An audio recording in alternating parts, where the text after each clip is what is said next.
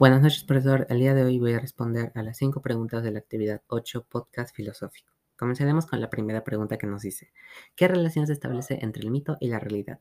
La relación que se establece entre estos dos es que el mito está basado en la realidad. El mito contiene varias partes de la historia y también contiene cosas de la realidad que sí son exactas. Pero obviamente sabemos que un mito es fantasioso, así que muchas de esas cosas las transforman y las cambian a algo que no existe, así que ya no sería tan correctamente histórico. Eso, esa es la relación que tienen, que una se basa en la otra. Segunda pregunta que está muy relacionada con la primera. ¿Qué se quiere expresar mediante el mito? Pues como ya dije, el mito está basado en la realidad, así que se podría decir que el mito quiere expresar cosas de la realidad, pero cambiadas. Es como un mecanismo de transmisión cultural, el cual posibilita una comprensión no lineal, es decir, no real, de acontecimientos ocurridos dentro de una comunidad, ya sea grande o pequeña. También quiere transmitir, o bueno, transmitía, más bien dicho, porque antes sí eran tomados muy en serio, modelos de vida o modelos de comportamiento y valores, ya que servían de cierta manera como, una, como un tipo de moral para las comunidades. Tercera pregunta, ¿qué era el arjé? ¿Cómo consideraban los primeros filósofos el arjé? Bueno, para empezar, el arjé, ¿qué se refiere? Si lo traducimos pues actualmente al castellano, sería el principio, es decir, intentaba buscar un elemento que constituyera todo, que fuera el principio de la vida, del universo, de todo. Sería como una, una materia indeterminada de la que emanaban los distintos elementos con sus rasgos particulares, ¿no? ahora, más que todo, esta filosofía era de los filósofos antes de Sócrates. Continuando con la siguiente pregunta que nos dice. ¿Cómo consideraban los primeros filósofos el arjé?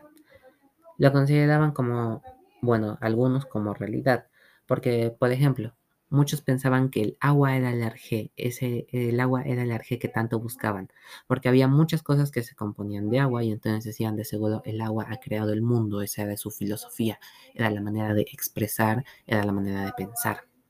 Pero en la actualidad podemos desmentir esto ya que no todas las cosas están constituidas de agua. Gran parte, se podría decir que ya casi todas las cosas sí tienen agua en su interior, incluyendo nosotros, pero hay algunas que no contienen esta. En pocas palabras, lo consideraban como algo real, otros como algo que no era real, pero sí tenía mucho peso en la filosofía, ya que también en la antigua Grecia, pues se tomaba mucho los elementos como punto de partida, ¿no? el fuego, el aire, la tierra, el agua, etc. 4. Señala algunas diferencias entre Heráclitos y Parménides. Bueno, la diferencia muy grande que hay entre estos es que se podría decir que eran polos opuestos. El primero, Heráclito, eh, era exclusivamente un filósofo que se podría decir que era fluido, que tenía diversidad y que obviamente su oposición a este era Parménides, que definía todo como una unidad inmóvil.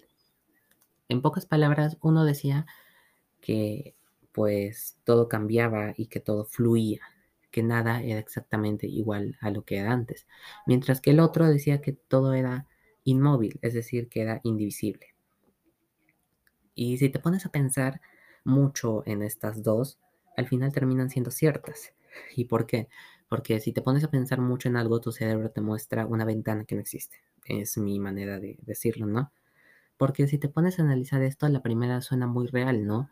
De que todo es, todo cambia, todo es diverso, todo nunca es lo mismo. Y diría, sí, en efecto, todo fluye, nada es eterno. Pero si te pones a pensar más profundamente en la otra que es inmóvil, posiblemente sí, ya que todo sigue, sigue siendo parte de lo que fue algo antes.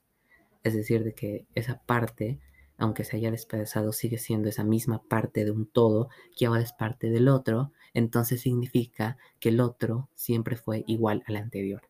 Obviamente, como ya dije, si te pones a pensar mucho en estos dos puntos, sin buscar información aparte o sin intentar buscar otras oportunidades de cambiar tu pensamiento, pues tu cerebro te va a mostrar una ventana que no existe y es por eso siempre buscar siempre diferentes puntos de vista para formar tu propia forma de pensar. Pregunta 5. ¿Cómo se entienden los átonos de, de Leucipo y Demócrito? Bueno, se entienden como la, es una unidad, más que todo, sí. Son unas partículas de materia indestructibles que pues no se distinguen entre sí más que solo por la forma y dimensiones y que por sus diversas combinaciones en el vacío constituyen los diferentes cuerpos. Esto nos recuerda mucho pues al experimento ¿no? que hubo, que fue en, utilizar o dirigir las partículas de ciertas energías contra una plancha metálica delgada. De las probabilidades que tal de, de que la barrera en sí desviara la trayectoria de las partículas, se dedujo una distribución de la carga eléctrica al interior de los átomos. Es decir, ¿qué nos quiere decir esta pregunta? Pues que está hablando de los átomos en pocas palabras, ¿no? De que como sus cualidades son, pues, que son indestructibles y que no se pueden diferenciar a plena vista. Y también nos hace recordar, pues, al experimento que hubo, ¿no? Que para el año 400 a.C., estos dos propusieron la primera teoría atómica llamada la discontinuidad de la materia y también se realizó este experimento. Bueno, con esto respondería a todas las preguntas del Classroom. Muchas gracias por escuchar. Buenas noches.